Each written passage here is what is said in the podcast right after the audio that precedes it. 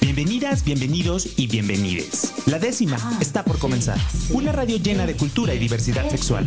Todos esos temas y personas que buscas en internet, pero que siempre borras del historial. La décima radio, cultura y diversidad. Comenzamos.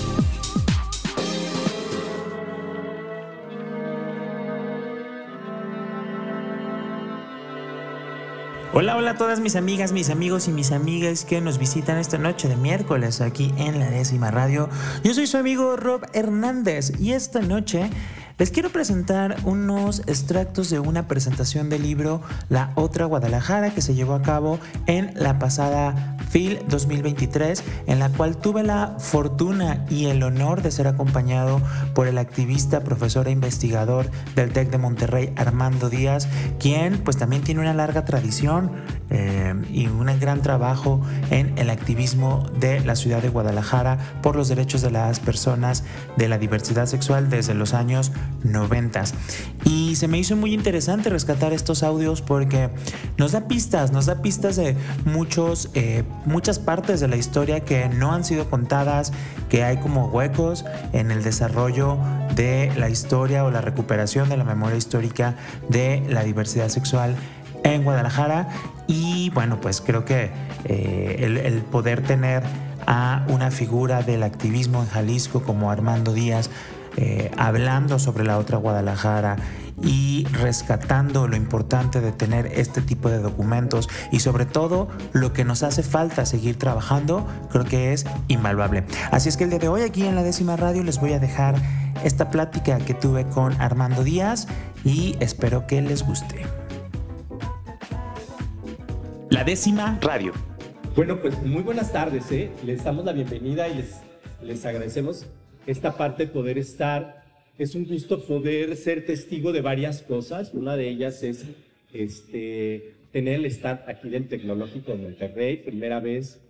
Y aquí en el pasillo J, como, como la crujía J en Lecumberri, donde tenían a los homosexuales afeminados y que entonces estaban ahí en las cárceles y que de ahí viene el término Joto, porque entonces eran, y e, estas imágenes de, estas personas, de estos chavos femeninos, a lo mejor en este momento podrían plantearse como personas no binarias, ¿sí? Pero que entonces así se afirmaba aún en, ese estado de encierro, ¿no? Yo les quiero decir que el, libro lo he disfrutado mucho, lo disfruté mucho. También les quiero compartir que de la red de masculinidades, este, particularmente Beno de Keiser, dijo que qué bonita la portada y el título, ¿sí? Por esta parte de lo que es la otra Guadalajara. Eh, en el libro, la verdad es que yo encontré cosas muy interesantes en el libro que, podríamos revisar. Eh, incluso, por ejemplo, darle un matiz con las teorías decoloniales que se están revisando. Los lugares que nos presenta no son cualquier lugares, no, no nos está describiendo, no, no, no, no nos está describiendo esa Guadalajara, esa Guadalajara de los ojos tapatíos donde, donde se enorgullecen de color verde y de, de los ojos, como de ese origen español, ¿no? No nos está hablando de esa Guadalajara, sino también de esta, de esta Guadalajara que va más allá de los estereotipos. Las personas que entrevista no son tampoco ese estereotipo. Saben, por ejemplo, generalmente he, he, revisado varias tesis y varios libros y se del movimiento en Guadalajara y es prácticamente solo se habla de Pedro Preciado. Y entonces trascender esa parte de una persona más allá de quienes estuvieron alrededor, creo que es un paso muy importante, pero además también trascender esta, esta implicación cuando ah, se habla de Pedro de que, ah, es un hombre, era un hombre alto, guapo, varón. O sea, donde, donde entonces empiezan a verse esos sesgos, esos sesgos que, nos hacen darnos cuenta que no es solo el liderazgo por el que las personas que estuvieron alrededor quedaron fuera, sino que no se recupera la historia, porque si los ves en una fotografía, son más femeninos, o son más bajitos, o son más morenos. Y esta es una cosa que sí, sí tenemos que retomarla de la crítica. No solamente tiene que ver con estas implicaciones de pensar los movimientos sociales más allá de algunos notables, sino también analizar cómo en estos procesos sociales otros son más vulnerables de ser vistos, otros son más vulnerables de no ser reconocidos, otros son más vulnerables de enfermar y morir y que sus, sus liderazgos no se recuerden. Nombrar a Jorge Romero es, es, es un acto de justicia para el mismo Pedro.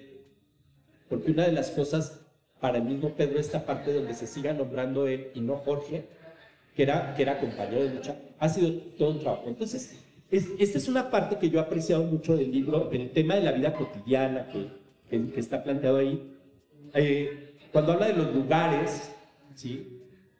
Eh, pues en los noventas, en los noventas a mí me tocó hacer toda esta parte del trabajo de promoción, conocer esos lugares. Pero no eran los lugares, no eran los, lugares de la calzada para acá.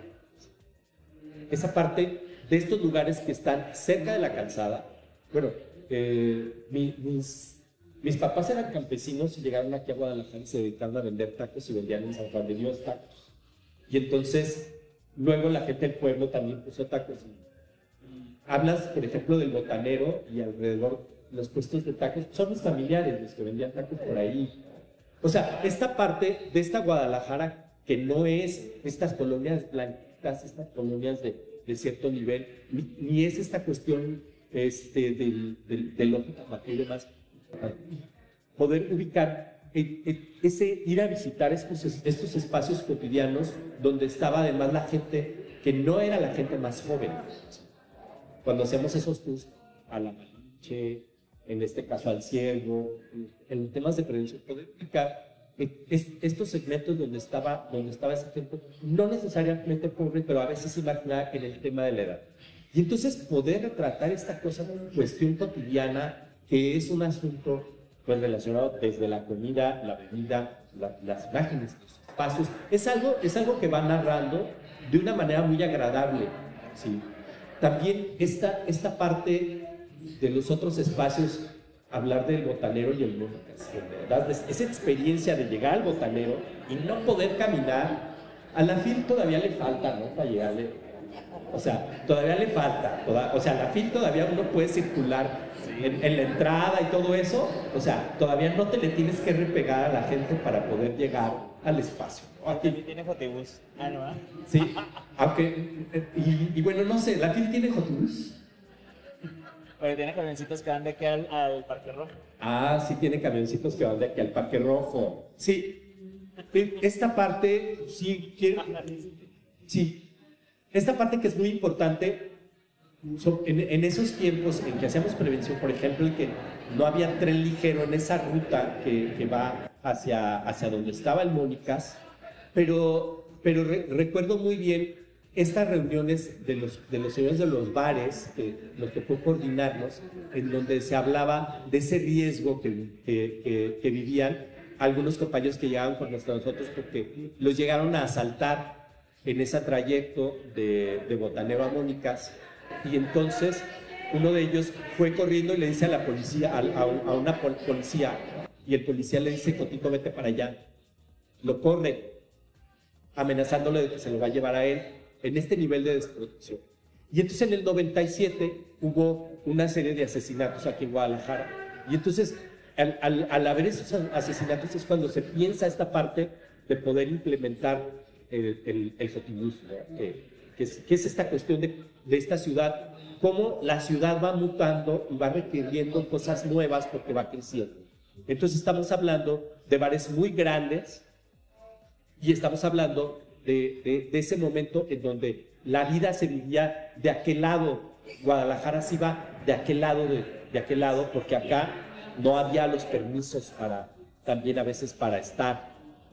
Estamos hablando también de esas épocas en donde, eh, por ejemplo, en, en, los noventas empieza a ver los bares en el centro pero antes de los noventas, la gente nos reuníamos en el centro. Teníamos nuestro grupo, mi grupo, de, nos, estábamos afuera del Teatro de Goyado. Y a, mí me parece esta parte donde vas describiendo cómo es el bar, cómo es la dinámica dentro, como estas piezas que tenemos que pensar, porque luego pensamos que, que, la movilización, el cambio, se da a través de la activismo. Y es esto que, que, tiene que ver con la vida cotidiana y con, la, con lo que la gente hace a diario, con lo que hacemos en la vida privada, con lo que es esta parte de los jóvenes se van a la precopa, al botanero, después al Mónicas, y luego los adultos llegan directamente al Mónicas. Y que a veces tiene que ver con el tema incluso de que los adultos traen más ingreso para pagar, y entonces pueden ir directo, o tienen otros compromisos y tienen otra vida antes, ¿sí? familiar, y entonces van a la boda y luego empiezan a decir vamos con la tía, y la clave ahí vamos con la tía es se van a ir al Mónicas, y, y, y al Mónicas es, es después de Cenicienta a las 12 de la noche, ¿Sí? Y es esta parte también del, del recuperar esta cuestión del transporte.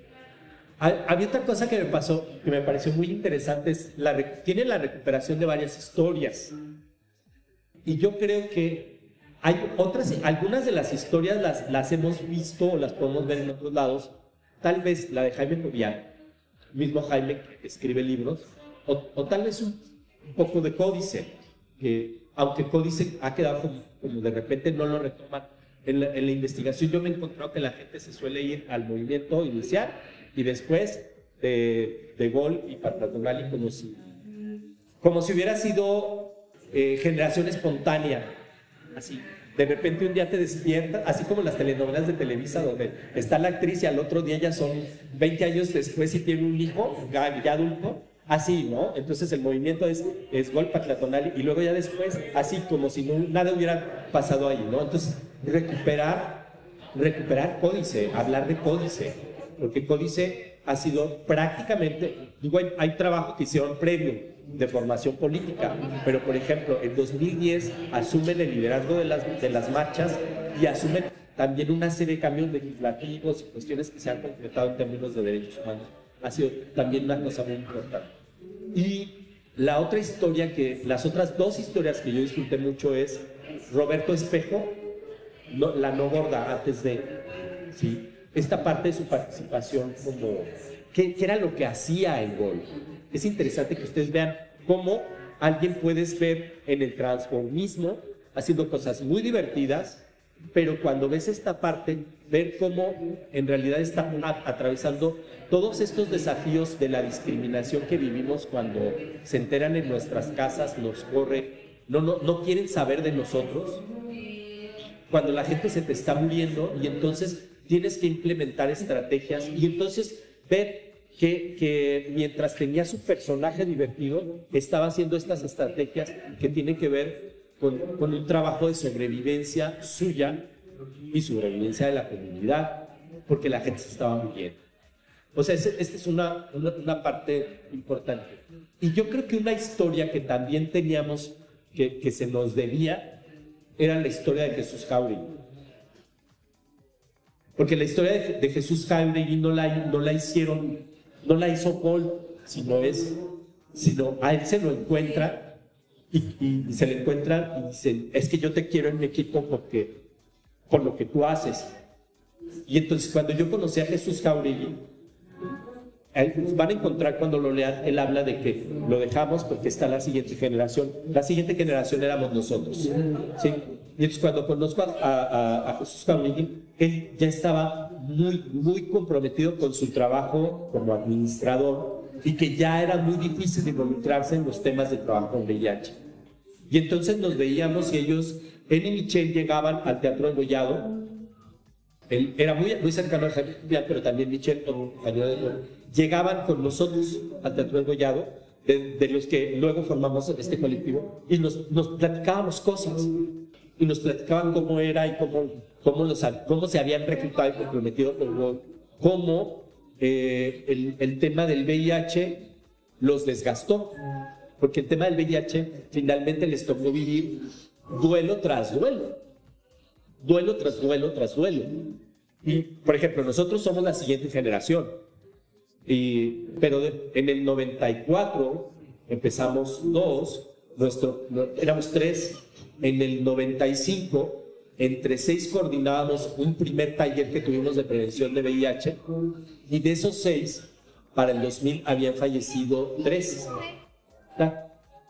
Porque no había ese acceso a medicamentos. Entonces poder entender, yo creo que es como ir construyendo un rompecabezas e ir viendo todas estas cosas que luego no se ve. Es, vean, lean la historia de Jesús Jauregui, es un tema de justicia, pero es un tema también de entender todo esto, porque tras bambalinas no es solamente esto que ya se ha escrito sobre los movimientos sociales, otra vez Pedro Pesce, otra vez Gold, sino estos actores y demás. Y esto me pareció un tema que, que a mí me parece esencial colocarlo, además de una forma fluida, de una forma menos académica, más, menos acartonada y poderla, poderla disfrutar esta, esta parte crónica. Y bueno, la otra parte que tiene que ver incluso con la introducción, un poco el cómo se vive, ¿sí? El cómo se vive desde el silencio, Es decir, por ejemplo, yo me di cuenta a los, a los 14, 15 años y yo empiezo a hablar con mi familia a los 19 pero tenía compañeros, que, o sea, había amigos que no. Un día una de mis sobrinas pone, mira, fulanito puso que salió del closet. Y yo digo, ay, qué padre, porque tiene 50 años y 25 viviendo en pareja. O sea, qué padre que ya lo pueda decir con su familia, pero, pero ese era un, tema muy complicado. Y entonces vivir, vivir así, retratar esa parte también difícil y la parte divertida. Y bueno, a mí me gustaría primero preguntarte, Roberto, ¿qué fue lo que te movió a escribir? Cuéntanos, cuéntanos, platícanos, ¿qué fue qué es lo que, lo que te movió a decir, tengo que escribir esto? Y si esta parte de esta selección de los lugares y los personajes, que son los lugares y los personajes no vistos, que yo creo que los estudiantes que están haciendo tesis deberían de hacer eso, de decir, ¿por qué voy a estar escribiendo lo que ya todo el mundo ha escrito? si fue hace una decisión o qué fue lo que te hizo ver eso que los demás no ven y escribir. Cuéntanos. Bueno, Clara, quiero agradecer muchísimo, me estás acompañando otra institución del activismo en Jalisco y que ya desde hace tiempo estamos platicando y no hemos podido coincidir y que tienes que estar en la segunda parte porque hay muchas historias que contar. Y justo estas historias eh, las empecé a escribir en el año 2018.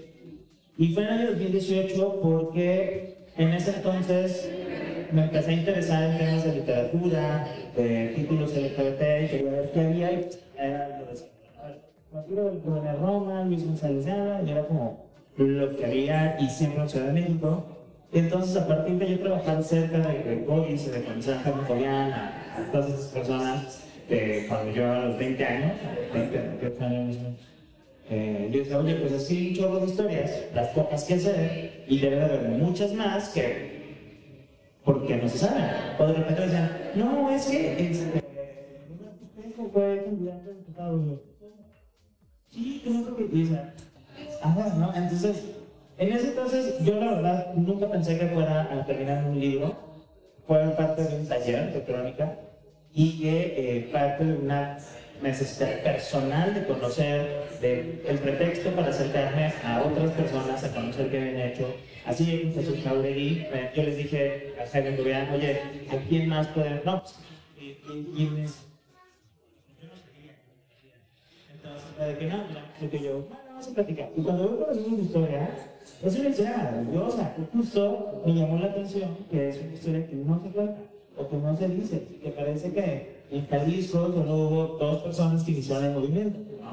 Y es como que yo decía, oye, no, de entrada es una suma de, acciones que pues muchas de ellas han podido ver ya materializadas en estos años. Entonces, eh, de esta manera empiezo como a, entrevistar, a darme el tiempo de ir a conocer a las diferentes personas. Y muchos de los lugares, bueno, todos los lugares que están ahí, yo los yo fue, fueron parte de mi desarrollo. Y yo decía, oye, pero pues no sé, Vida Café, pues, fue la primera vez que fui, muchos no lo conocen. Eh, ¿Por qué no lo conocen? Sí, era como el lugar de, de encuentro para los chavitos de menos de, de, menores de edad que nos encontrábamos ahí, porque empecé a los 15 y 16 años y era como el lugar donde podías encontrar con otros. Entonces, nació de esa manera. La verdad es que nunca, fue pensado con una perspectiva como histórica para narrar, para decir, ah, es la historia. No, son historias individuales que fui recopilando y que salió una convocatoria de Guadalajara Capital Mundial del Libro y yo dije,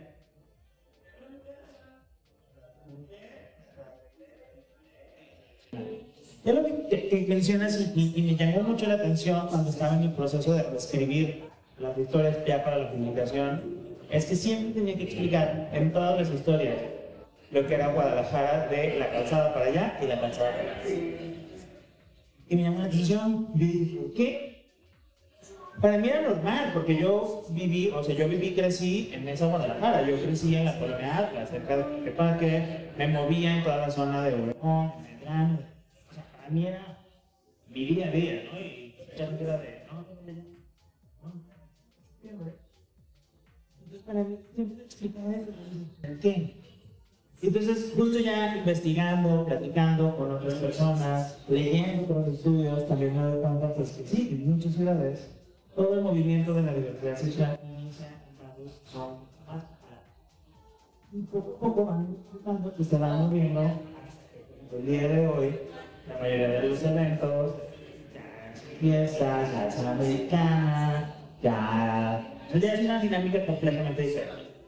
Entonces a mí me ayudó mucho este libro como para justo poder hacer ese mapeo, poder identificar y poder ver cómo es que había mutado el, activismo. Quizá no desde una perspectiva pero sí desde un acercamiento más social, ¿no? Y que luego de repente no nos ponemos a pensar que, sí, el día de hoy Guadalajara es una ciudad más excluyente, pero ¿por qué? ¿Qué pasó? ¿Quién incidió? ¿Quién levantó la voz? Y luego ahorita, sobre todo porque vienen elecciones, un chorro de personas se van a empezar a publicar todo. No, yo propuse, yo hice yo nada, yo que cuando caer, yo, no se van a poder, o sea, muchos Y de repente se nos olvidan estas historias, como Jesús Cabra, y me impactó muchísimo cuando nos platicó que literal iban a sacar a chavos de chiquitos. Porque cuando los diagnosticaban con SIDA, pues sus familias y que pues, no había tanta información, que pues ahorita de repente como en los 80 literal, el 50 Jesús es, pues, yo por la parte de las casas antes, eh, digo de todo, por la chiqueros.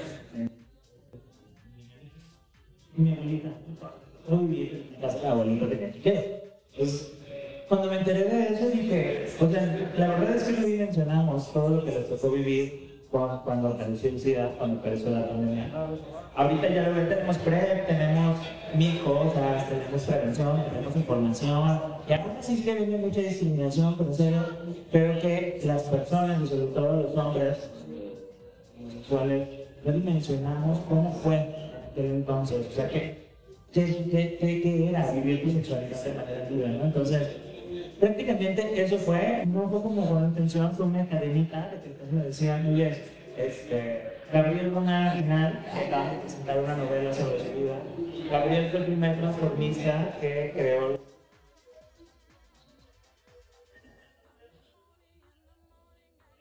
como show de variedades, como era la invitación, pero con todo un show, este, pluma, te acuerdas en revisión, Mónica, bueno, antes de eso en, en, otros espacios.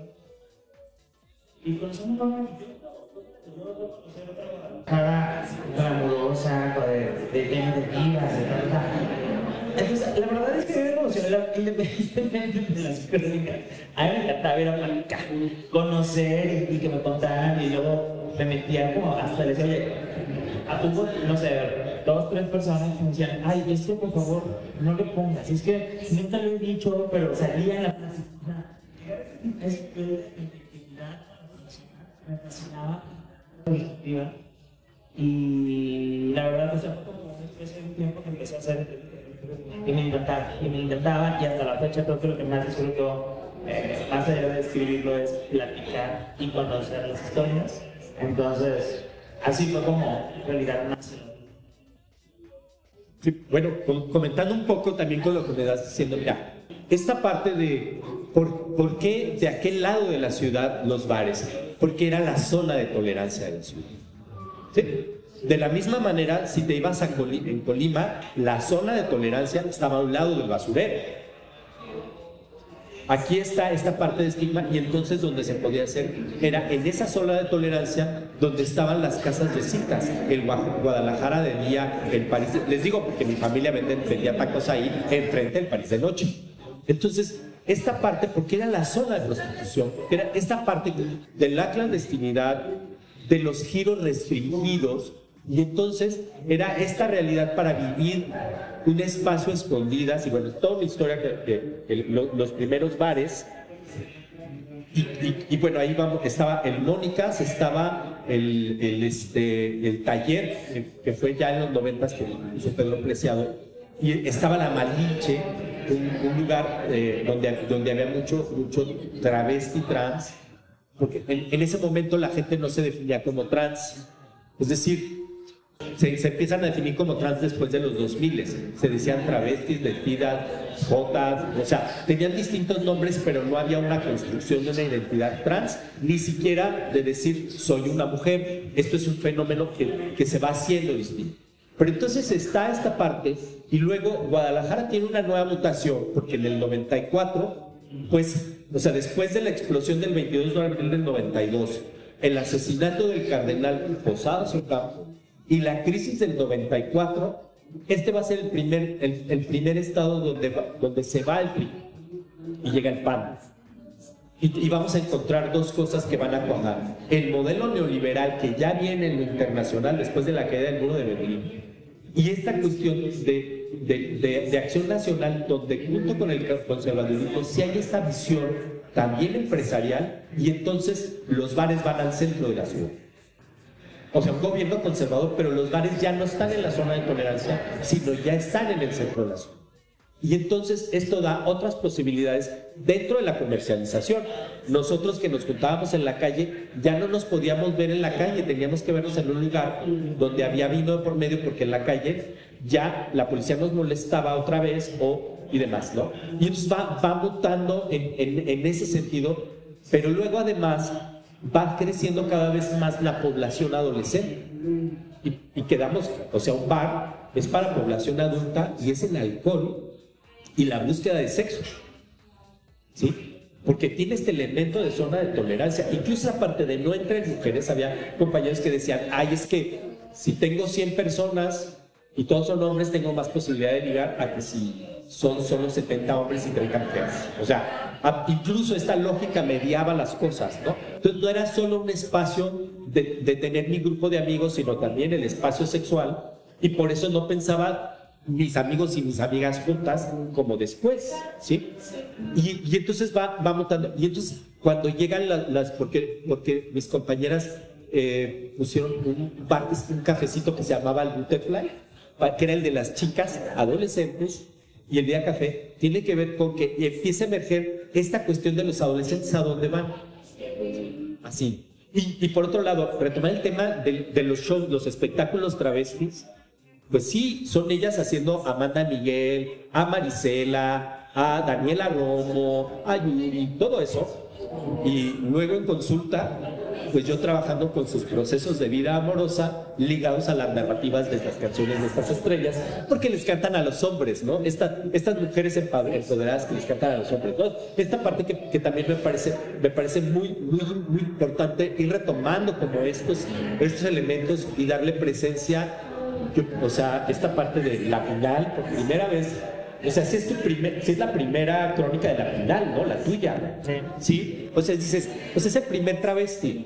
¿Y, y, por, qué no, ¿Y por qué nos acordamos que, que, hubo diputaciones, pero no nos acordamos de la de Roberto Espejo?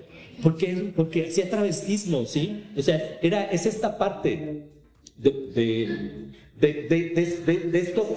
Y, y, porque no es el estético, es la gorda. Entonces, es eh, el poderla ubicar como con el chiste, pero no ubicarla como un personaje político que creaba o que, que, llevaba una revista, que construyó una estrategia de teatro para hacer prevención y rescatar a la gente. Esa parte, como, como esa dificultad de ver lo que, que, tenemos aquí, ¿no? Entonces, eh, este, yo creo que es una cosa que, que este libro, disfrutarlo, leerlo, Y bueno, pues esperar la segunda parte, ¿no? Porque hay como todas estas historias más por contar de otros, de estos otros y estas otras que no se ven. Digo, yo estoy en una organización y mi compañero que hace los diseños tiene, él empezó a, diseñar cosas para trabajar en el 93, o sea, tiene 25, en el 98, tiene 25 años eh, haciendo esto. O Gabriel Chable, que, que, tiene, un día llegó un grupo de crecimiento y se queda coordinando y tiene ahora, desde el 99, 24 años facilitando procesos grupales. Y entonces, estas historias que no se ven, porque no salen en el periódico, porque no están ahí, y que entonces el poder hacer una crónica es este regalo. Cuéntanos qué, qué es lo que, cuál qué es lo favorito tuyo y qué sigue después de, de, esta crónica. De, de digo, lo favorito, la verdad es que siempre ha sido platicar con las personas. Yo digo que es el chismecito histórico.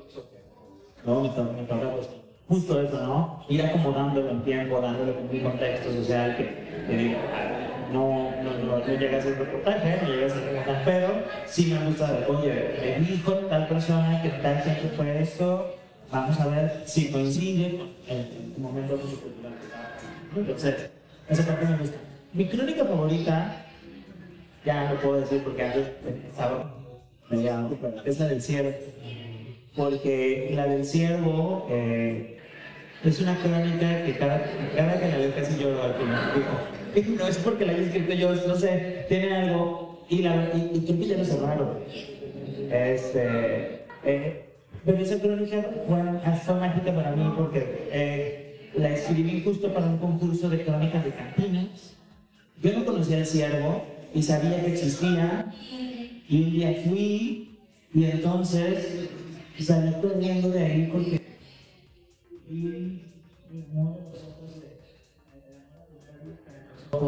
de una persona un poco iluminada y entonces de repente pues me y dije no, no, o sea estoy estoy siendo muy demasiado pues, ¿no? entonces literal ese día era un sábado llegué a mi casa y me puse a escribir y salió de Cuenca al siguiente día, de Ancla, de Rosa, de Pero literal fue esa misma noche, ¿no? Porque fue como tanto el impacto para mí, estar en una cantina que lleva 40 años, que, que había sido eh, testigo de muchos hombres, que había historias de amor, historias de desamor, y eh, mi intención con esa crónica era visibilizar que había una cantina gay en Guadalajara.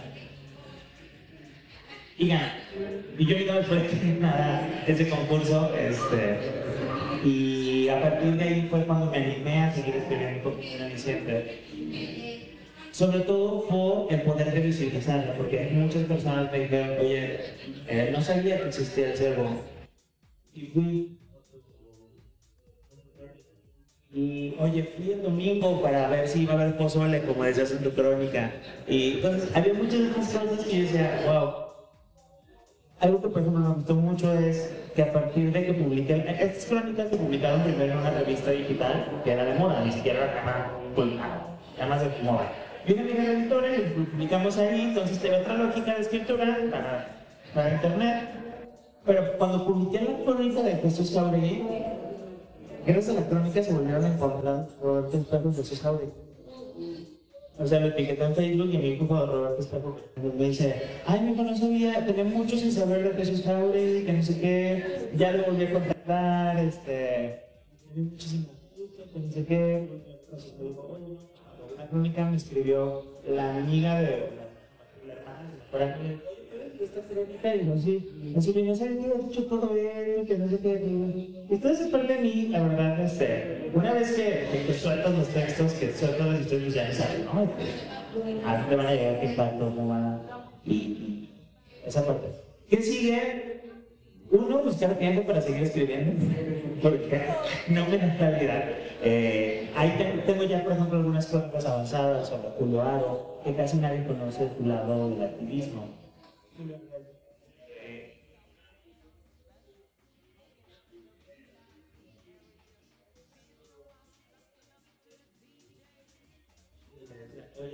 eh, este libro, total, y fin, si sabías que el, el único concierto fuera de Guadalajara que tuvo el personal en el 9, y me decían, no, Y le dije, sí, el único día que hicieron en la corta vida del personal dije, eh, es, es algo que que pues, se tiene que saber, ¿no? Como también el 9, que fue un bar mítico en Ciudad de México, donde eh, hubo un gran movimiento cultural, pues también tuvo impacto en Guadalajara, ¿no? O sea, como con Pedro Preciado, con Rafael Villarreal, con muchas otras personas, ¿no? Entonces, es, la verdad es que eso es lo que me gustaría que siguiera. Digo, espero tener tiempo, seguir conociendo personas. Algo que también me interesa mucho es visibilizar la historia de las mujeres de la universidad.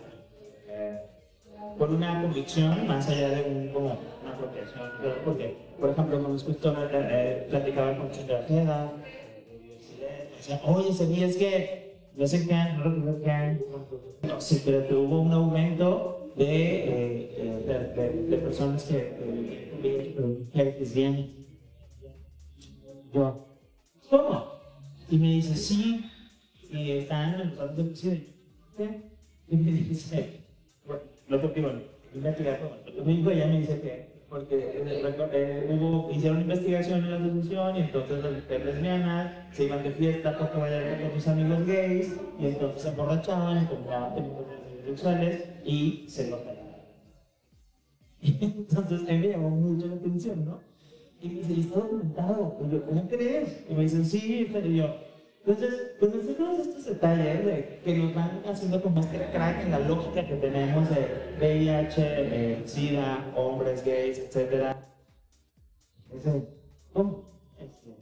y, y, y, otra vez, me encanta la crónica porque puede parecer que son historias creadas, fantásticas, pero la realidad siempre supera la ficción. Entonces, bueno, ahorita me quiero dedicarme a terminar estas crónicas que ya tengo entrevistas y eh, justo de mañana a también, queriendo dar visibilidad y voz a otras historias, presento un libro impreso de una convocatoria abierta que hice durante tres años, que se llamó Sarao, donde era conocer historias de la diversidad sexual de Guadalajara, porque me interesaba rescatar la historia de Guadalajara eh, contemporánea. Y ya en, los siguientes años fue a nivel nacional, y eh, pues bueno, pudimos hacer con Secretaría de Cultura una edición de las tres historias, con, perdón, de las tres ediciones, con historias de 22 autores y autoras de diferentes ciudades, de diferentes identidades, de diferentes expresiones, que cada año van marcando, o sea, van dejando huella, ¿no? Por ejemplo, en la, en la pandemia de COVID, este, hay una historia de un chavo que deja todo, se viene a México y el día que llega a México cierran fronteras y el chavo entonces eh, van cambiando las situaciones o contextos y eh, bueno, mañana presento eso, eh, que me emociona mucho porque son 22 historias súper lindas, súper diferentes, que te dan de diferentes identidades, hay mucha participación de personas trans, de mujeres lesbianas, por ejemplo hay una historia de cruising, que por lo general el cruising se asocia a una práctica de hombres homosexuales o de hombres que tienen sexo con. Y ahí hay una historia de cruising de dos chavitas. Y entonces es como de cómo. También no es cruising, es como, a ver, cruising es universal, pues no, es, sí. Entonces, un poquito eso es lo que viene, y bueno, en medida en que la vida, el tiempo y las ganas permitan, seguir explorando, siempre dando voz a. Bueno, pues nada, más quiero recalcar también una cosa. Esta, esta historia de amor es de repente la gente le hace falta conocer estas historias de amor real. En su momento yo tenía como tarea buscar la imagen de una pareja que representara el amor que yo busco y no me encontraba en ningún lado. Porque todos los documentos y revistas y cosas que había para la comunidad gay eran hombres musculosos, cosas sexuales y demás. Y la construcción de un vínculo no lo había una imagen, me la encontré en otro país. ¿sí? Entonces esta parte poderlo colocar también es algo que implica ponerlo en la vida y poner esperanza. Es maravilloso, este, con Becky de Beach, por ejemplo, tengo años conociendo a Damián y yo no sabía, en un, momento me dijo, oye, estoy haciendo drag, pero todavía no era tan famoso el drag en México. No, era como apenas iniciaba. Y me decía, estoy haciendo drag, y yo, wow, ya cuando conozco su historia, me dices que en esa yo estaba por suicidar. Y gracias a Becky de Beach es que volví a encontrar las ganas de vivir. O sea, para mí fue ¿no? Porque dice, oye, tengo años conociéndolo, conozco lo que ha hecho, conozco mi trabajo como drag, y entonces conocer ese trasfondo de cómo le había salvado la vida. Entonces, le tengo mucho cariño a todas las historias porque han sido, ha sido, no sé, he podido conocer literalmente a las personas. Bueno, pues este, pues, pues qué más, pues agradecerles el, el haber escuchado, el haber este, sido testigo de estos momentos, de estos personajes conocidos por mí, de esta otra Guadalajara, que cada quien tiene su otra Guadalajara, poder sentarnos y conversar por primera vez y demás. Pues muchas gracias por, por compartirnos, por, por, participar. Les esperamos, tenemos siguientes actividades. Mañana tenemos un conversatorio. Va a estar Domingo Cos, en este conversatorio que es a las siete y media aquí, Domingo Cos va a hablar de cómo era la parte histórica por ahí siglo XVII, XIX. Yo voy a hablar de algunas situaciones en los últimos 30 años. Me ha tocado estar eh, a lo que estoy escribiendo le llamo sujeto, actor y testigo. ¿sí? Entonces va enlazado lo personal con el trabajo político y lo que está sucediendo en el contexto.